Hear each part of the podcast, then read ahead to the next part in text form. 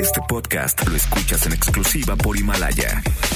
Si aún no lo haces, descarga la app para que no te pierdas ningún capítulo. Himalaya.com. Transmitiendo 24 horas al día con 180.000 watts de potencia.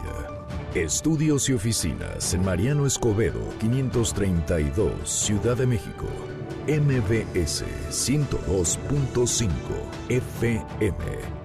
Estamos contigo. Este programa cuenta con interpretación simultánea en lengua de señas mexicana a través de mbsnoticias.com y gracias a traducción, interpretación y accesibilidad en...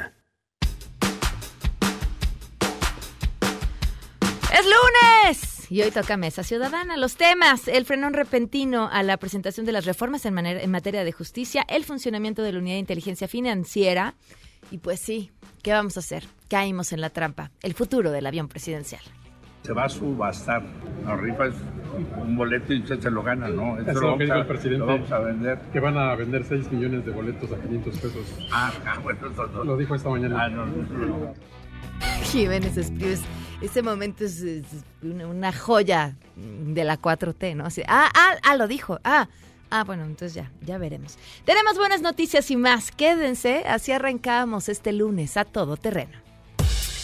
MBS Radio presenta A Todo Terreno con Pamela Cerdeira.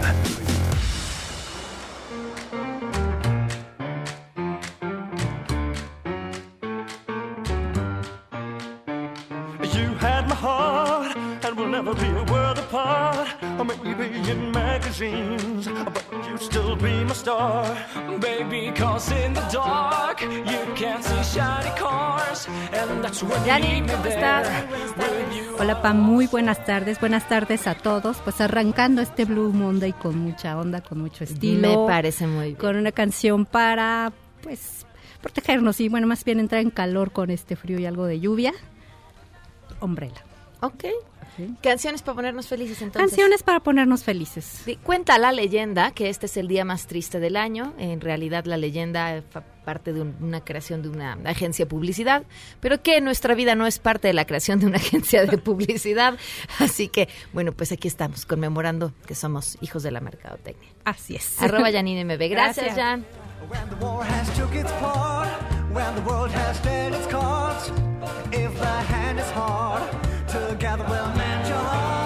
Gracias por acompañarnos en este lunes. El teléfono en cabina 5166-1025, el número de WhatsApp 5533329585, a todoterreno arroba mbs.com y en Twitter, Facebook e Instagram me encuentran como Pam Cerdera, Noé Romero en la interpretación de lengua de señas. Lo pueden ver y seguir a través de www.mbsnoticias.com.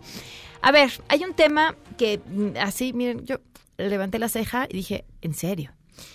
Tiene que ver con una serie de propuestas que mm, vienen por parte del senador Ricardo Monreal para que los proyectos que sean iniciativa del gobierno federal no puedan ser frenados a través de amparos. ¿A qué nos recuerda esto? Bueno, pues la serie de amparos que detuvieron por un momento el aeropuerto de Santa Lucía.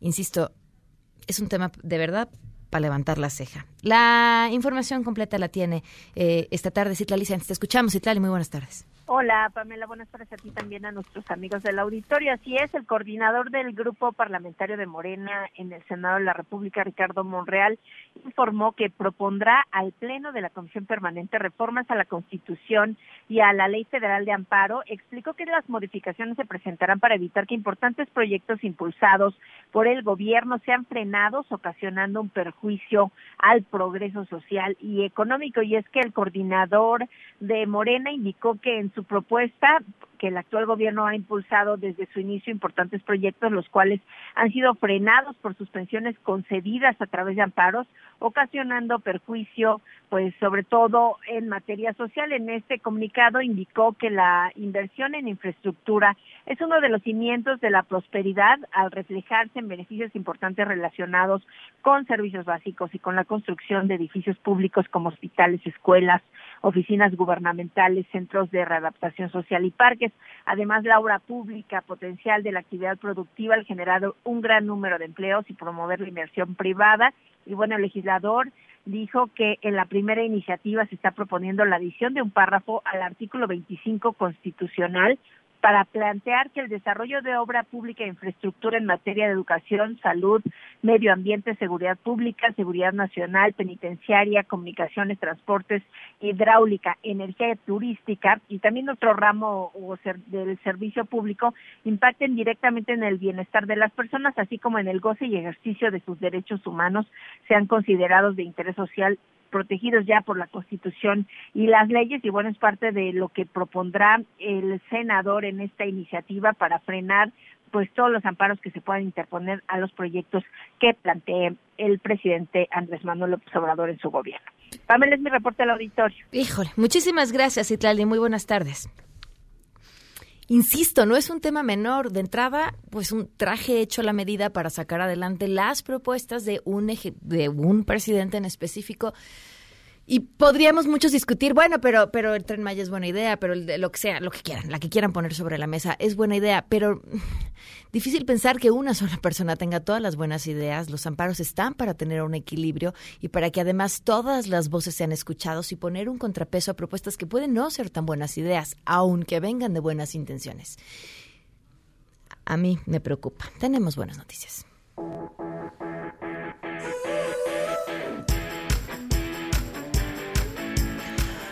Rocío Méndez, portadora de buenas noticias. Este lunes te escuchamos, Rocío. ¿Qué tal, Pamela? Pues para contarte que Los Huecos del Agua, arte actual de pueblos originarios que se exhibió en el Museo Universitario del Chopo entre mayo y septiembre del año pasado, es considerada una de las mejores 15 exposiciones del 2019 en el mundo por la revista digital cultural Hyperallergic que se edita en Nueva York.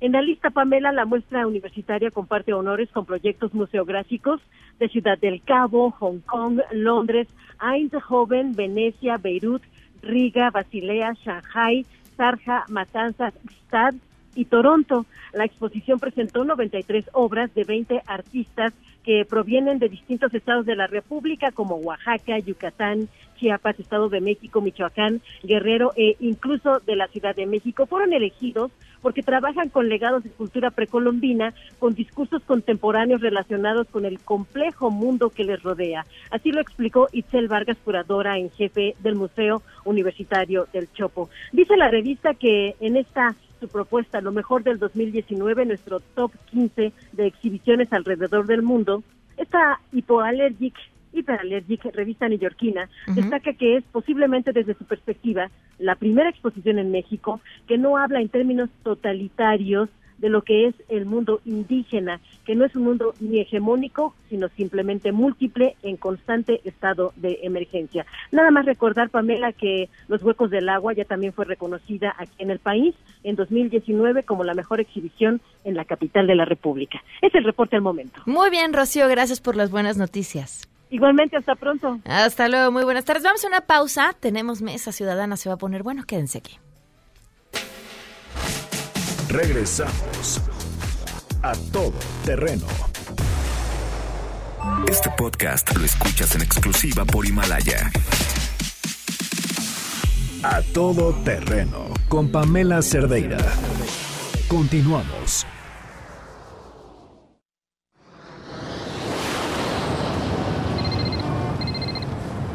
Hello. This is evil, Bono. ¿Cansado del niño que llora o el señor que huele a modorra? ¿Harto de cancelaciones y vuelos retrasados? En A Todo Terreno le presentamos la solución. Tenemos para usted el avión José María Morelos y Pavón. De un color blanco chiclamino y detalles en colores patrióticos, cuenta con todas sus alas y el tren de aterrizaje intacto porque claro, casi no se ha usado. Viaje usted cómodamente, invite a sus amigos, invite a su familia, todos caben en este avión. Deje de preocuparse ya por sus traslados alrededor del mundo. Por unos cuantos millones de dólares, usted puede tener el mundo en sus manos. Si a usted no le gusta viajar, no se preocupe, la hermosa aeronave también puede ayudarle a emprender su propio negocio.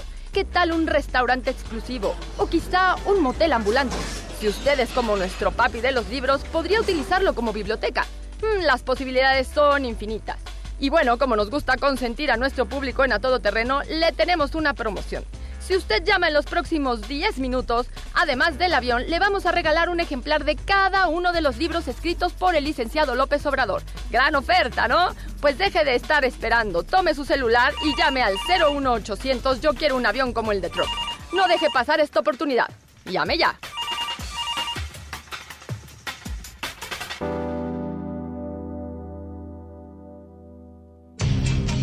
Por lo tanto, vamos a relanzar el esfuerzo de venta y por ello el gobierno mexicano también ha decidido que el avión regresará a territorio mexicano. Es una rifa, 500 pesos, 6 millones de cachitos, la Lotería Nacional. Se va a subastar. La rifa es un boleto y usted se lo gana, ¿no? Eso lo lo que dijo vamos el a- presidente. lo vamos a vender. Que van a vender 6 millones de boletos a 500 pesos. Ah, ah, bueno, no, no. Lo dijo esta mañana. Ah, no, no, no. A todo terreno. Sí, sí, vamos a hablar del avión, pero nada más poquito. Yo solo quiero saber cuántos boletos van a comprar nuestros invitados en la mesa del día de hoy. Juan Francisco Torres Landa, ¿cómo estás? Bienvenido. Muy bien, Pam. Muy buenas tardes. Jaina Pereira. ¿Cómo estás, Pam? Se oyen bien animados, muy Con bien. el avión.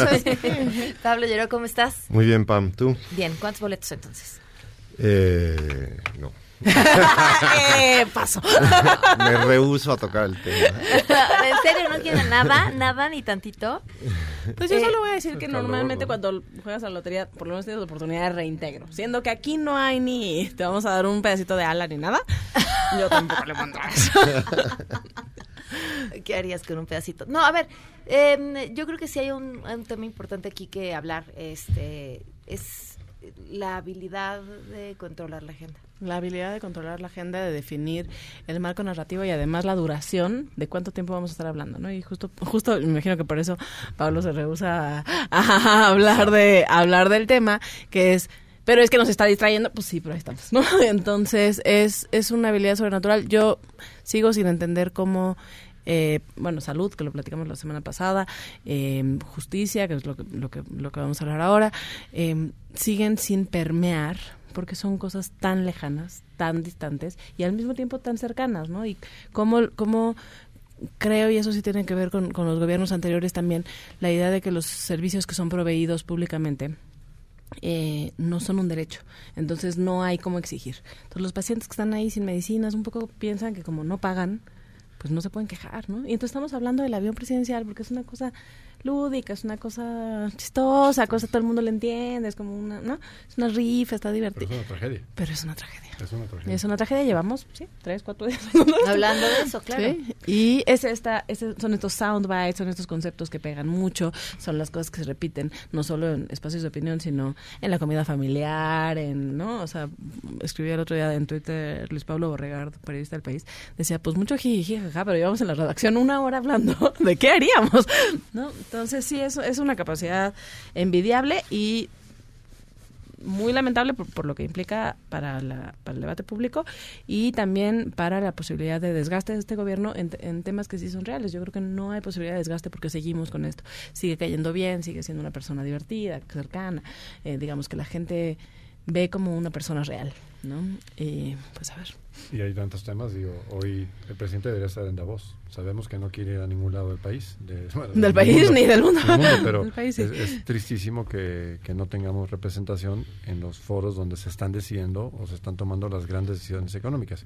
Me queda claro y hoy vamos a hablar de cuestiones muy importantes en el foro interno, este que igualmente nos han distraído y espero ya no dediquemos mucho tiempo más a algo que es una vacilada, ¿no? Como es el avión, pero hay otros temas que no es una vacilada y lo de, el tema de justicia eh, es un tema súper serio y que como dices tú mucha gente la siente lejana, pero lo que pasa es que tenemos una memoria corta de cómo se llevaban a cabo los procedimientos antes, el avance que sí ha habido a partir de 2008 y la expectativa de que siguiéramos avanzando en ese sentido, ¿no? Pero, pero y aquí nuestro trabajo es ese, ser lo suficientemente claros para que quienes nos están acompañando hoy entiendan por qué, por qué ese tema es importante, porque nos tienen que preocupar. Yo- me gustaría más empezar con una frase que espero que a todo mundo le quede claro. Eh, y no recuerdo quién es el que lo dijo, pero a mí me hace mucho sentido. Es, si una sociedad está eh, dispuesta a reducir sus derechos en aras de obtener mayor justicia, el resultado es que no va a obtener mayor justicia, pero sí va a perder esos derechos. Y ese es el gran eh, dilema en el que nos encontramos ahorita y, ahorita y es una disyuntiva falsa. Porque en aras de obtener mayor eficacia en la procuración de justicia nos están diciendo hagamos a un lado estos estorbos, hagamos a un lado estos requisitos, hagamos a un lado estas formas que no nos permiten avanzar más rápidamente a impartir justicia.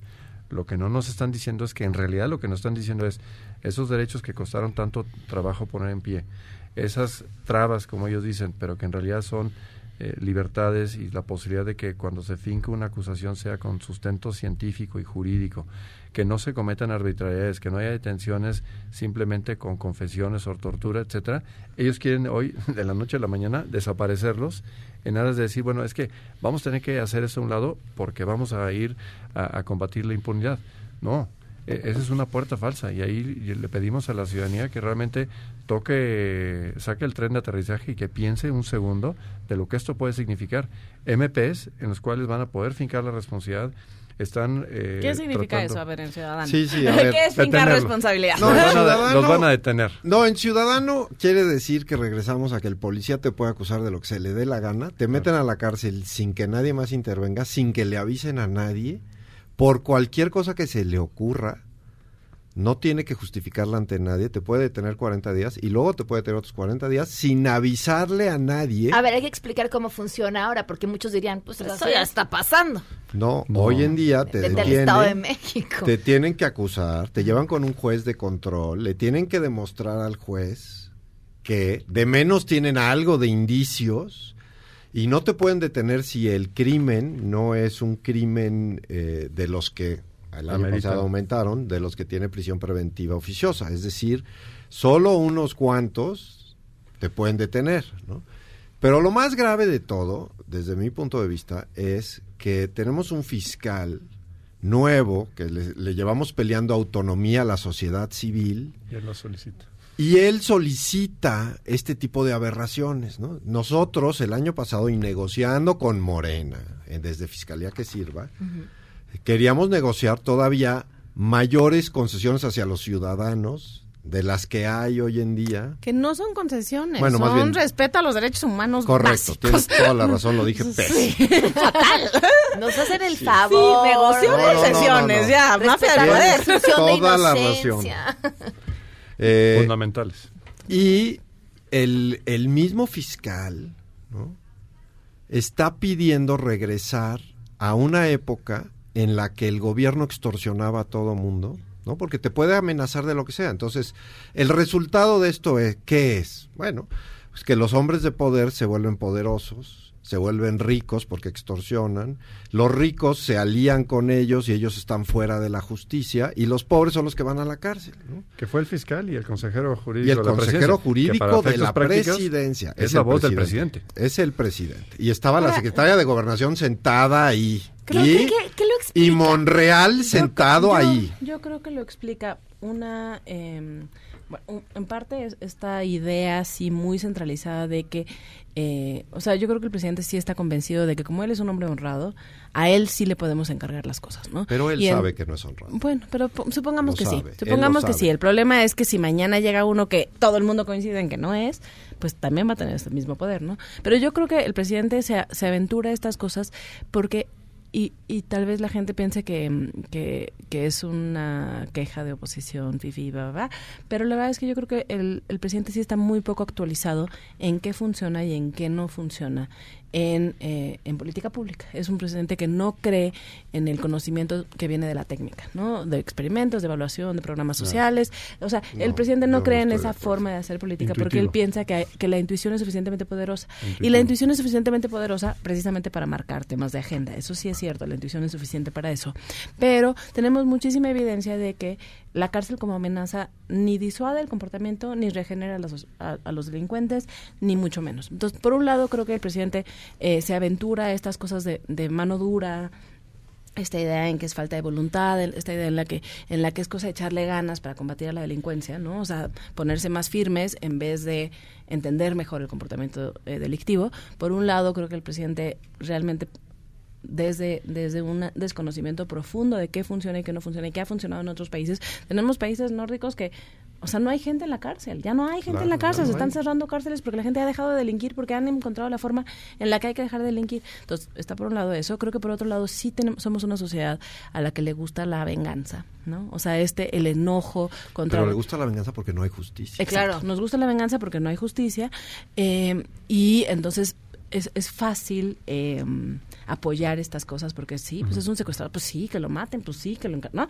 Eh, y al mismo tiempo tenemos eh, gente que, lo que tú decías, Pam, em, piensa que o sea, creo que el presidente ha sido también muy hábil en eso, ¿no? O sea, como que ha generado un velo de sospecha sobre todos los que han adquirido poder, ¿no? Entonces, pues si yo nunca me robé nada, o si yo no soy evasor fiscal, o si yo no soy un delincuente electoral, pues a mí no me preocupa, ¿no? Es- Eso creo que es el pensamiento generalizado y no se están dando cuenta que lo que dice Pablo, o sea, no va a ser el delincuente electoral, no va a ser el gran evasor fiscal, va a ser el chavo que se robó unos chocorroles o que andaba con un porro de marihuana, o sea, va a ser ese pequeño infractor el que cualquier policía va a poder llevar a la cárcel sin pruebas, tenerlo ahí dos meses, a ver, bueno, y presión preventiva, que es, te digo, esta idea de que la cárcel funciona, eh, no hemos sido incapaz, no hemos sido capaces de eh, combatirla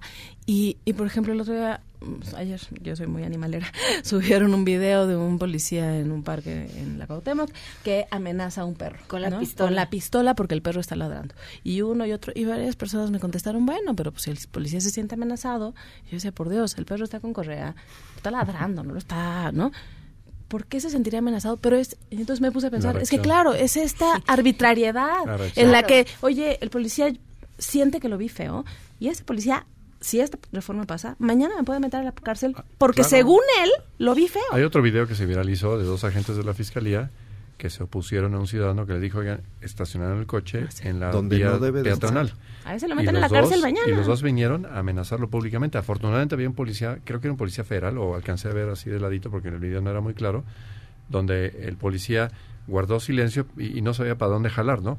Pero el ciudadano la verdad es que se montó este, y los otros dos, como lo estaban grabando, decidieron ir para atrás. Pero el tono beligerante y de amenaza de esas dos personas Y es la arbitrariedad. es justamente el cállate pero- perra que le Exacto. cállese perra Ah, que le gritaron a Rojas. Paula Rojas. Bueno, pero Claro. esos, Es- esos ese policía elementos... hoy va a poder, o digamos, si, si se Esos la elementos que trabajan en la fiscalía hoy, que nosotros peleamos por años para que no tuvieran el pase automático y pudieran seleccionarlos, y a esos tipos de elementos este fiscal pudiera dejarlos fuera de la nueva organización y tuviera una organización profesional, los pasó a todos. Entonces, todos estos señores que hoy están enojados porque ya no te pueden extorsionar tan fácilmente y su manera de ganar dinero, que era amenazar al que fuera, ya no la tienen, la quieren de regreso. Pero eso solo hace más injusto al país, jamás lo va a volver más justo. No Pero entonces, ¿tú crees que sí obedezca a meter un- esta, eh, esta iniciativa para decir vamos a hacernos más poderosos Va a y ser más control ricos y político, sin lugar a todos dudas. y- Sin lugar a dudas es Para nada intimidar. más control político desde Para mi intimidar. punto de vista. Ya llevan demasiados intentos en demasiados organismos, en demasiadas cosas como para darles el beneficio de la duda. Lo que quieren es tenerte amenazado. Bueno, quisieron regresar, ahí está el regreso de la difamación como delito. Cualquiera que diga algo te van a poder meter a la cárcel para probar si sí lo que dijiste o que no. ya era un avance. Imagínate, es una locura. Y mira, la verdad, yo sí, yo sí tengo mucho cargo de conciencia de quienes llevamos muchos años creyendo en estos temas de ciudadanización, de defensa de derechos humanos, Empoderamiento. de empoderamiento, o sea, de defensa de los consumidores, de, o sea, digamos, hacer una sociedad un poco más democrática, digamos, lo digo no desde la soberbia, pero los mini granitos de arena que sí avanzamos, yo sí creo que lo hicimos tan mal en términos comunicativos que la sociedad no lo siente como un derecho propio adquirido, eh, eso, ¿no? O sea, como que como había fallas, y ciertamente había fallas, eh, la gente está tan, tan decepcionada, se siente tan traicionada por el Estado, que cualquier ánimo reformista que se sienta real, genuino, cercano, aunque implique una pérdida de derechos conquistados en 30 años, pues es algo que están dispuestos a apoyar y a mí sí me parece que eso, Eso es una, eso es una es responsabilidad de, de todos. ¿no? Déjame lo ligo con otra cosa que no se, para que no se me olvide. Es, criticamos en esta mesa lo que ya ha pasado en el Senado y ahorita lo tenemos que volver a reiterar. ¿Dónde está la CNDH? Es increíble que en Hicieron estos días para ponerla y tú ves, no tú ves la prensa de hoy. Aquí tengo los recortes No, de la prensa de hoy. Todos prácticamente de las opiniones importantes hablan sobre esto. Y la CNDH está ausente por completo. O sea, ¿Dónde es increíble. En, esto vaticina justamente y comprueba que lo que dijimos en esta mesa de cómo es posible que se haya dado esa designación, hoy en los hechos nos refrendan justamente que nuestros eh, temores eran reales. Porque tenemos una titular de la Comisión Nacional de Derechos Humanos que no tiene ni la más remota idea sobre derechos. No, pero está tomado por el, por el La entrada, gobierno. y porque tiene una agenda política que es Ahí está. Digamos, Porque fue puesta- callar las voces de, de queja. Del- claro. Y eso, ¿cuántos años nos tomó como sociedad? Y, y, insisto, esta es una cosa en que la gente no ve estas instituciones como cercanas, ¿no? La CNDH no salió a decir, oye, a ver, esto era un tema de este tamañito, esto es una persona como tú, ¿no? O sea, como que seguimos, creo que la convicción general es que las instituciones del Estado, las interlocu- la interlocución con el Estado, siempre fue una cosa de élites, ¿no? Y que es, la CNDH le sirve al al magnate, o no, digamos justo lo contrario de para lo que ha servido la CNDH, o que no sirve, ¿no? Entonces, sí creo que, que es complicado, digamos, avanzar la defensa en este momento, porque parece que es que nos estamos oponiendo al proyecto del presidente. O sea, pues es, es un tema que narrativamente tenemos que Pero aprender. de qué magnitud es el cisma que incluso Monreal y otros dicen, oye, espérense, esto no, esto no lo podemos pasar. No, porque esto esto es una locura. a nivel esperemos no, que lo van a seguir insistiendo y lo van a pasar en alguna modalidad. ¿Por qué lo, Lo- detuvieron? Yo personalmente sí creo que fue demasiado agresivo Sí, fue y demasiado. los y dijeron si pasamos esto sí somos dictadores, es decir, ya nos quitamos la máscara y en el mundo van a decir pues, estos señores, o sea, no hay manera de justificar lo que lo que querían pasar. No hay ninguna manera de justificar lo que querían pasar, es completamente inconstitucional, va en contra de todos los tratados internacionales. Y Todo. No hay un solo país en el mundo civilizado que tenga este tipo de leyes, ¿no? Entonces nos íbamos a desfasar de donde ya estamos. Y al parecer vulneraron un acuerdo no escrito entre que este tipo de reformas tendrían que pasar por el tamiz, por un poquito el análisis de la Corte, concretamente el presidente de la Corte, y, y lo tomaron por sorpresa. Entonces Monreal y Saliva dijeron, oye, espérame tantito, es, es que esto no, no lo habíamos No, además, platicado". estaban, además, otra de las cosas que están adentro de estas reformas es el control por parte del legislativo del judicial. Es decir, es una completa locura, ¿no? Es un cambio de Sí, la manera de que se gobierna el país pasado como una reforma de justicia penal. Es una locura. Ahora, creo que también el, el gobierno ha hecho, y si me ayudan ahorita a recordar, creo que ha hecho varias veces esta estrategia. Saca una aberración. Mide ¿no? las aguas. Mide las aguas, ve si va a haber reacción, si no va a haber reacción, y calibra a partir de ahí. Y creo que no es la primera gran, gran yo no, iniciativa de mira, ley yo que... ya no, yo ya no creo en eso. Yo realmente creo que es lo que quieren hacer. Lo hicieron, fíjate. pa- con la Guardia Nacional. Exacto. Ahí te va. Lo que pasaron en el Congreso, en la Cámara de Diputados, la ley como venía en la Cámara de Diputados que se detuvo, la logramos detener y la logramos cambiar en, en Cámara de Senadores, es la que aplica. Hoy en día la ley, la, el cambio constitucional que se hizo en senadores no lo toman en cuenta y los que mandan son el ejército 100%, la Guardia Nacional es una división del ejército y Durazo está pintado. Es completamente militar y todos los días violan la constitución que cambiaron. Entonces yo ya no estoy como para decir, ay, es que no querían. No, si quieren, es lo que quieren hacer. Eso es exactamente lo que quieren hacer. Estas reformas las llevan Ahora, trabajando creo- todo el año sin dejarnos ver. Todo el mundo sabíamos que venían y no nos dejaron participar a nadie, no nos la enseñaron a nadie. Sabían lo que estaban Ahora, haciendo. No demos el beneficio de que no saben. El consejero jurídico de la presidencia no sabe. No, favor. no, yo, a ver, yo creo que saben. Nueve pero- iniciativas, pero- además, no, no era un decretito. No, no, no. Nueve Pero- iniciativas, se, se pero tuvieron que tardar un par de días o de semanas en hacerlo. Creo que al final sí, sí, sí nos estamos equivocando. ¿eh? O sea, yo coincido contigo. Yo sí veo que hay un ánimo de descentralización de la autoridad absoluto. Po- podemos discutir si, si se están eliminando los contrapesos, si se está debilitando un poder entero, etcétera. Eh, yo creo que es ineficaz. eh, en términos de, o sea, creo que creo que este presidente, si bien es eh, muy popular, sí es muy reactivo a cosas que pudieran afectar su popularidad. Yo creo que para el presidente es muy importante eh, esto, ¿no? Que tú dices, no es honrado, yo no sé. O sea, pero yo creo que la gente piensa que sí es un hombre muy honrado y para él es muy importante que la gente piense que es un hombre honrado y eh, comprometido con los más marginados. Yo creo que esa, esa es una bandera que a él sí le, sí le molesta le molestaría ser atacado. Yo creo que este debate debe darse en, esos, en ese planteamiento. O sea, esto es injusto. Y es Claro, es injusto para los más pobres. injusto. No es, o sea, como que si seguimos hablando de la centralización del poder, y es un autoritario, son y es un más- son los que menos mesiánico. tienen. Sí, ¿eh? Los más afectados son los que menos tienen, pero eso es van lo que deberíamos estar diciendo. nuevamente. Siento que sí, O sea, ok, si hay una sí, razón, siento que narrativamente a nadie le importa si es un autoritario o no es un autoritario porque la gente de verdad no cree tener acceso al poder el día de hoy. Entonces, pues si este güey se lo quiere, perdón, esta persona lo quiere, lo quiere concentrar, pues se lo quede. O sea, pues hay una indiferencia muy grande respecto a la concentración. Perdóname, perdóname, Pamela, perdón. Este, hay, un- hay una indiferencia ante la concentración del poder porque la verdad es que la gente no vive el poder como propio. Entonces, está muy bien, podemos hablar sobre la técnica de la política pública, sobre la ineficacia del- del- de combatir el, el delito de esta manera, podemos hablar sobre el retroceso democrático. Todo eso yo creo que es irrelevante para la gente mientras no expliquemos que esta reforma, de verdad, a la que más le, le importa es a los más pobres. Y si no confrontamos al presidente, oye, tú prometiste que a los únicos, o por lo menos los únicos que tenían esperanza de este gobierno clara o debían tener una esperanza incuestionable de este gobierno eran los más pobres.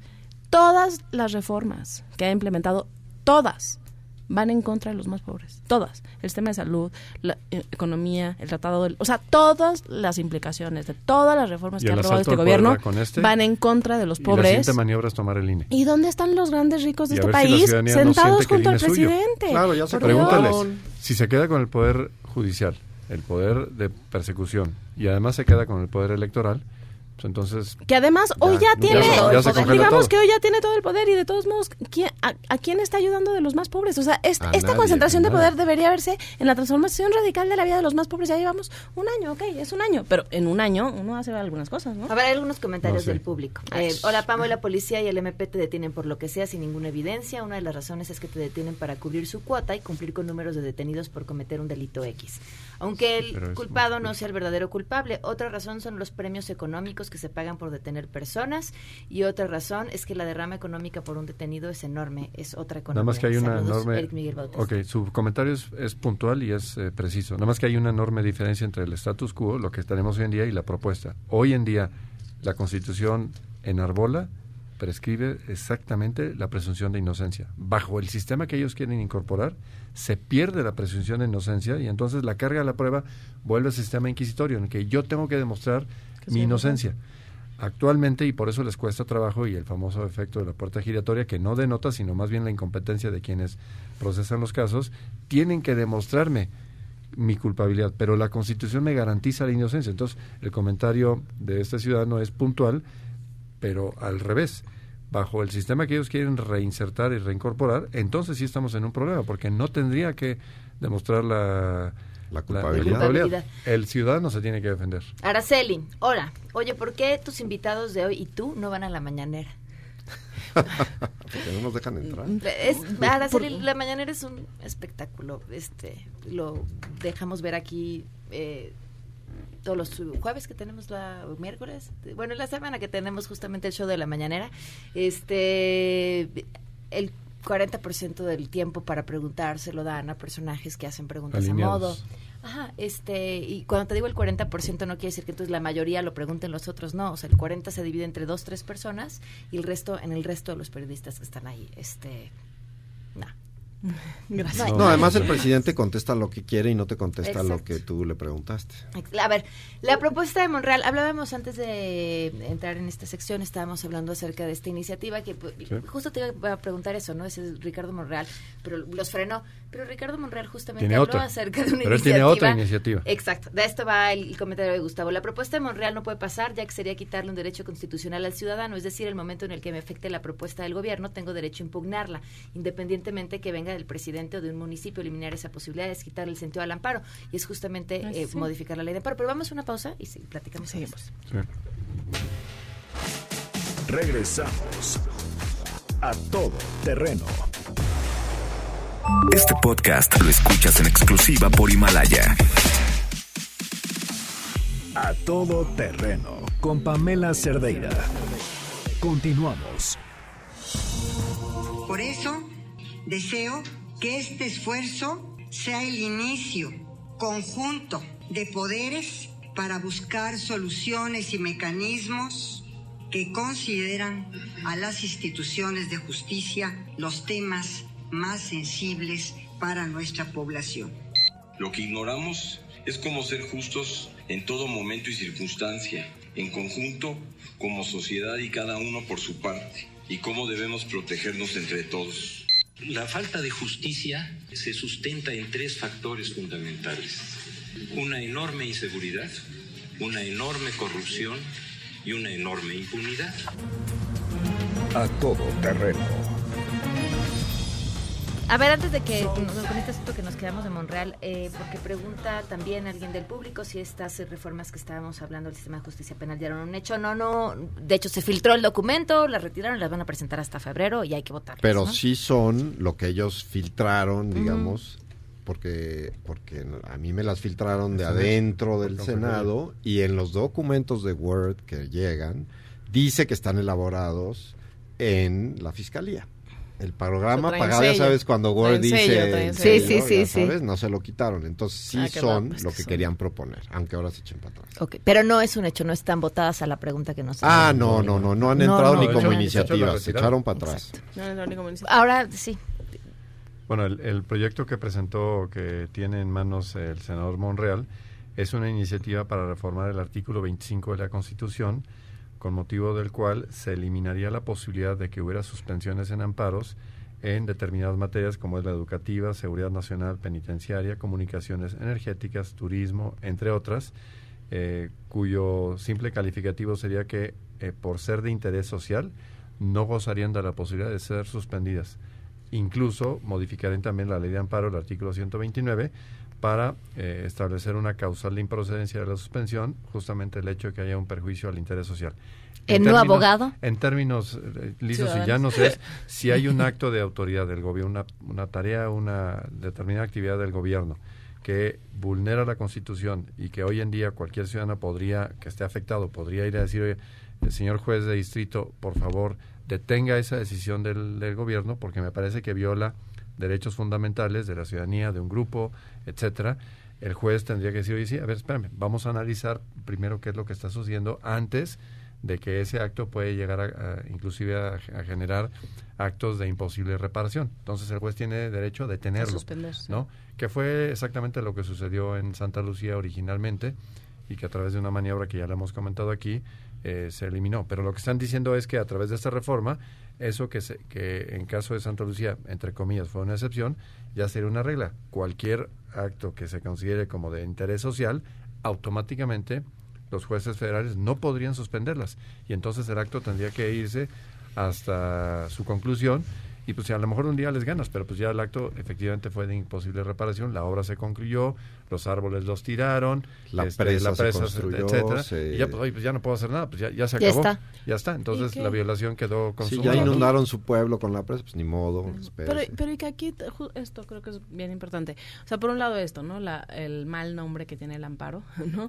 Que es un recurso que tenemos los ciudadanos para eh, defendernos Defendernos de contra la, la arbitrariedad, autoridad. contra la autoridad, el mal, el mal ejercicio del gobierno y que y que sí en México es, es un procedimiento que, que poco a poco se ha, se ha ampliado y que sí es cierto que por muchos años el amparo fue una cosa muy de élite, una cosa que la élite era la que defendía. Pero la verdad es que hoy en día los, los amparos defienden no solo, o sea, no solo es, eh, digamos, política pública del tamaño de Santa Lucía, es eh, los niños que no tienen medicamento para cáncer y que Claro. si, si no se Claro. dirime, o sea, si no termina el juicio a tiempo, pues el niño se muere. O sea, hoy un papá puede ir a decir, la decisión del hospital, del gobierno, de no eh, contratar a este proveedor de medicinas, que es el único que tiene el medicamento para mi hijo, es una arbitrariedad. A quienes les quitaron el eh, programa de a- guarderías, a los por que les ejemplo. quitaron el programa de guarderías. O sea, son derechos... Cocinas comunitarias. Y el juez tendría Exacto, el derecho no de es- obligar al gobierno a darle la medicina. Exacto. Cosa que es Mientras- esto quitaría. Esto lo quitaría quitaría. a las contra- personas ¿Cómo te defiendes? Que además,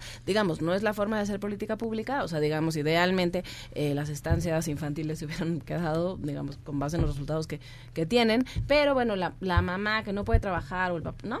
Que no puede trabajar porque ya no tiene dónde dejar a su hijo, que además sabemos que los hijos estaban mejor O sea, eso ya no existe, ya no, ya no puede ir a quejarse con nadie. O sea, es la indefensión absoluta de los ciudadanos y nuevamente, esto es, afecta en mayor proporción a los más vulnerables. ¿Por qué? Porque la gente rica, ¿qué hace? Ah, bueno, pues me voy a Houston y pues que ahí me dan el medicamento, ¿no? Ah, no es la primera vez que Ricardo Monreal propone algo Sí. que levanta O tenemos cejas hijos en Houston, que me los mande.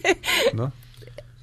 La No, de- no, lo la- hacen la todo el día. Para regular las comisiones bancarias, por ejemplo. Todo el día lo hacen, pero yo sí creo que no hay que leerlo como un globo. Yo sí creo que son sus intenciones y cuando ven la oposición, entonces echan para atrás. Pero esto que nos están diciendo es lo que quieren hacer. Ellos quieren callar a todos y quieren tomar las decisiones sin que nadie se les pueda oponer de nada. A ver, y seguramente todos los ha- lo han querido, nada más que Claro. unos que han sido más prudentes y un poquito más Claro, cuidadosos. todos- ah, claro. De decir, no se puede, no se vale. No, Pues sí, yo también quiero de- cantar mi... Es la tragedia no tener un voto disperso. Bueno, es la diferencia y la no entre los países en que se vuelven ricos y los que no, y los que son civilizados y los que no. Esa es. Es decir, cuando ningún funcionario público puede acumular poder para hacer lo que él quiera, sino que tiene limitaciones que les dan los otros poderes y los ciudadanos. Esa es la diferencia, eso es lo que ellos quieren quitar. Ellos quieren regresar a un momento en que los presidentes eran reyes y hacían lo que querían. ¿No? Pero yo otra vez. Que era un país no sería injusto, un problema, pobre. No sería un problema si no tuviera tanta implicación en la vida cotidiana. Claro, por eso, se Porque vuelve- Sí, porque siento que sí lo seguimos platicando como si fuera una cosa de nube de élite y no. O sea, esto sí y por ello el ataque al INE es tan problemático, El porque si, tan si inhibimos la alternancia, si inhibimos la posibilidad de que con el voto O sea, son- se pueda justamente hacer un cambio como el que se hizo en el 2018, entonces estamos y, en un serio, y serio además aprieto. es esta reforma, o sea, sí son como ametralladoras, ¿no? O sea, creo, yo creo que ni el Pacto por México, Pues que fue ese programa más este año. reformista, digamos, en corto Es que este año se les es acaba- Uno para allá, uno para allá, uno para allá, uno para allá, y no hay forma de Lo que seguir no hagan la este agenda, año porque va a ser más difícil hacerlo lados. después El del debilitamiento periodo electoral. por es que yo este creo año que es- yo creo que ellos sí se dan cuenta que el presidente ganó con 53%, pero Morena ganó con el 37 en el Congreso y ilegalmente tiene más sobre representación Ahora de la que puede tener. yo- Se dan cuenta que el año que entra no les va a ir bien porque la elección pasada no les fue bien. El PAN casi, el PAN casi desaparecido tuvo casi el mismo número de votos que Morena en elecciones locales. Entonces, yo creo que están nerviosos y por eso quieren pasar todo ahorita. A ver, lo que más puedan pasar para controlar la elección que entra. Porque Sí, pero te voy a pedir que ni les digas eso porque los de la oposición también creen eso y andan dormidos en sus laureles. Sí, los de la oposición no pero los puedo porque creer. creen que Hay un comentario del público. Dice, es lamentable que la mayoría de los medios, en lugar de hacer propuestas constructivas, se dedican a descalificarlo todo. Déjenme esta. Déjenme esta. Yo quiero explicar cómo nació esta sección, eh, que, que- que además se ha quedado. Cuando empezó el proceso electoral, eh, yo personalmente estaba cansada de escuchar a los políticos hablar sobre la política y a los políticos discutir sobre la política. Y me parecía que era muy importante poder tener a la mesa a ciudadanos hablando acerca de los temas coyunturales, o sea, que fueran ellos quienes estuvieran discutiendo sobre la política.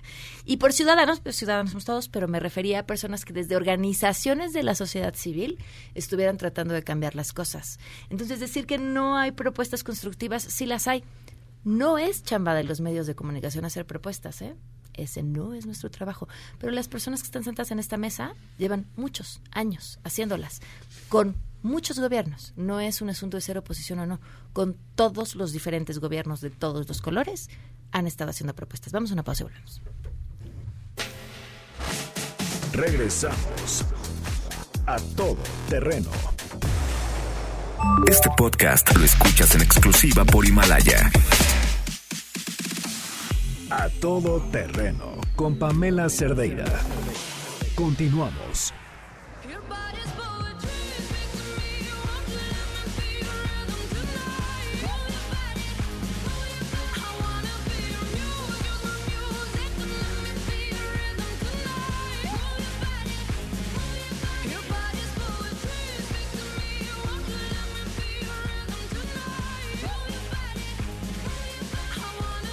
Nos queda poco tiempo, pero hay un tema pendiente, la unidad de inteligencia de financiera. financiera.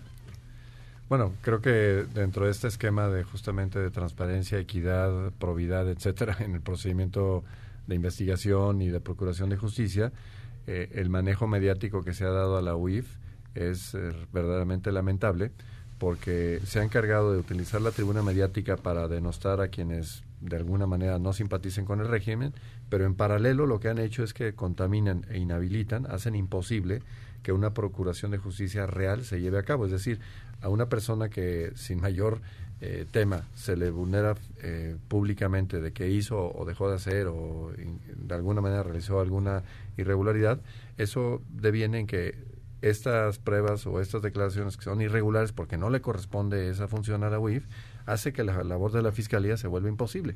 Entonces de ahí viene, digamos, este choque que fue público entre el fiscal y, y Nieto, diciéndole uno, oye, pues espérame, es que estás vulnerando el debido proceso y a mí me haces imposible realizar mi función.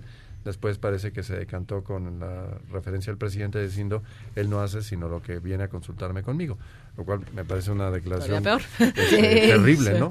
Porque diciéndole, oye, no te preocupes tu fiscal, yo aquí soy el que comando. Pero nuevamente volvemos al tema Yo de que, soy el que amenaza. la- la- la- el debido proceso no es un tema que les preocupe y eso motiva que quieran modificar las leyes para que ahora lo sea menos. Pero y que creo que además justo es muy revelador de cuál es la intención real, ¿no? O sea, si hubiera una preocupación real por castigar la corrupción o el desvío de recursos o el uso, ¿no? Digamos, si hubiera una intención real de, de castigar esas prácticas, habría un proceso judicial muy cuidado, de tal forma que no se les fuera a caer. Lo cual nos hace pensar que si están usando los medios de comunicación, lo que quieren no es justicia, no es castigar el delito, sino callar adversarios. Y eso creo que ha sido... Amenazar. Amenazar. Y- ¿no? Y, y- no solo eso, yo creo que, y la verdad es que creo, y me da mucha lástima por todo lo que implica, pero creo que ha sido un sistema muy eficaz y yo creo que no estamos escuchando más voces de oposición precisamente Por miedo. miedo. Y Como lo que decía. Pablo al principio, ni siquiera Como es por miedo porque tienes cola que te pisen, es porque... te- Porque aunque te- no la porque tengas, aunque te la no van a inventar. ya te la pueden inventar. No, y te destrozan ya te mediáticamente. destrozan ¿Quién deja de ser y se ministro y, y no explica públicamente Nadie. esas No, cosas no, no. graves? A ver, Nunca. después de que pasó esto, el fiscal lo acusa de no, co- no cumplir con esto. En la siguiente semana se- hay una comida en Palacio Nacional, la CONAGO, todos los gobernadores con el presidente y todos los secretarios de Estado y Santiago Nieto, el único de ese nivel sentado ahí. ¿Para qué lo llevó? Para Ah, que lo vieran, para que sepan. Les diría que ha sido un gusto platicar con ustedes, pero no sé. no estoy tan segura. La verdad. Muchísimas Próxima gracias a los traemos tres por chistes, prometo. acompañarnos. Sheila, ¿qué se está cocinando? Cuéntanos. Hola, Pam. Pues muchísimos temas, muy cargada la semana. Estamos pendientes de la respuesta que pueda dar el gobierno federal ante esta propuesta alternativa de gobernadores del PAN para poder ingresar al INSABI. Este, ellos plantean básicamente transparencia y que los recursos se repartan equitativamente en todos los estados. Estaremos atentos a alguna respuesta. Y de la caravana migrante, que pues sigue muy tensa la situación en la frontera sur de nuestro país. Ya el gobierno de México negó la petición de paso libre. Ellos están ingresando de vía ilegal por el río Suchiate y pues eh, hay una tensión muy importante por la actuación de la Guardia Nacional. Entonces vamos a estar atentos a lo que puedan informar de manera oficial. Ok, muy bien, Sheila, gracias. Gracias. Nos vamos, se quedan en Mesa para Todos con Manuel López San Martín, que ya está aquí. Nos escuchamos mañana en punto de las 12 del día. Que tengan un excelente inicio de semana y al Blue Monday o lunes triste, que sea, sonrían. ¡Feliz cumpleaños, Sheila!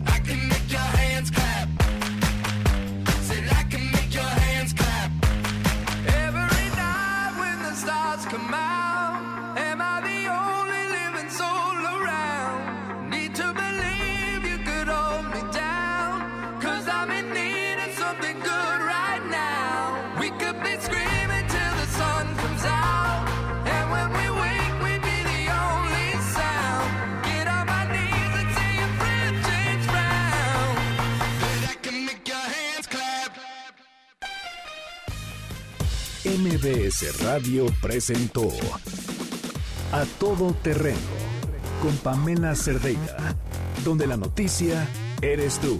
Este podcast lo escuchas en exclusiva por Himalaya. Si aún no lo haces, descarga la app para que no te pierdas ningún capítulo. Himalaya.com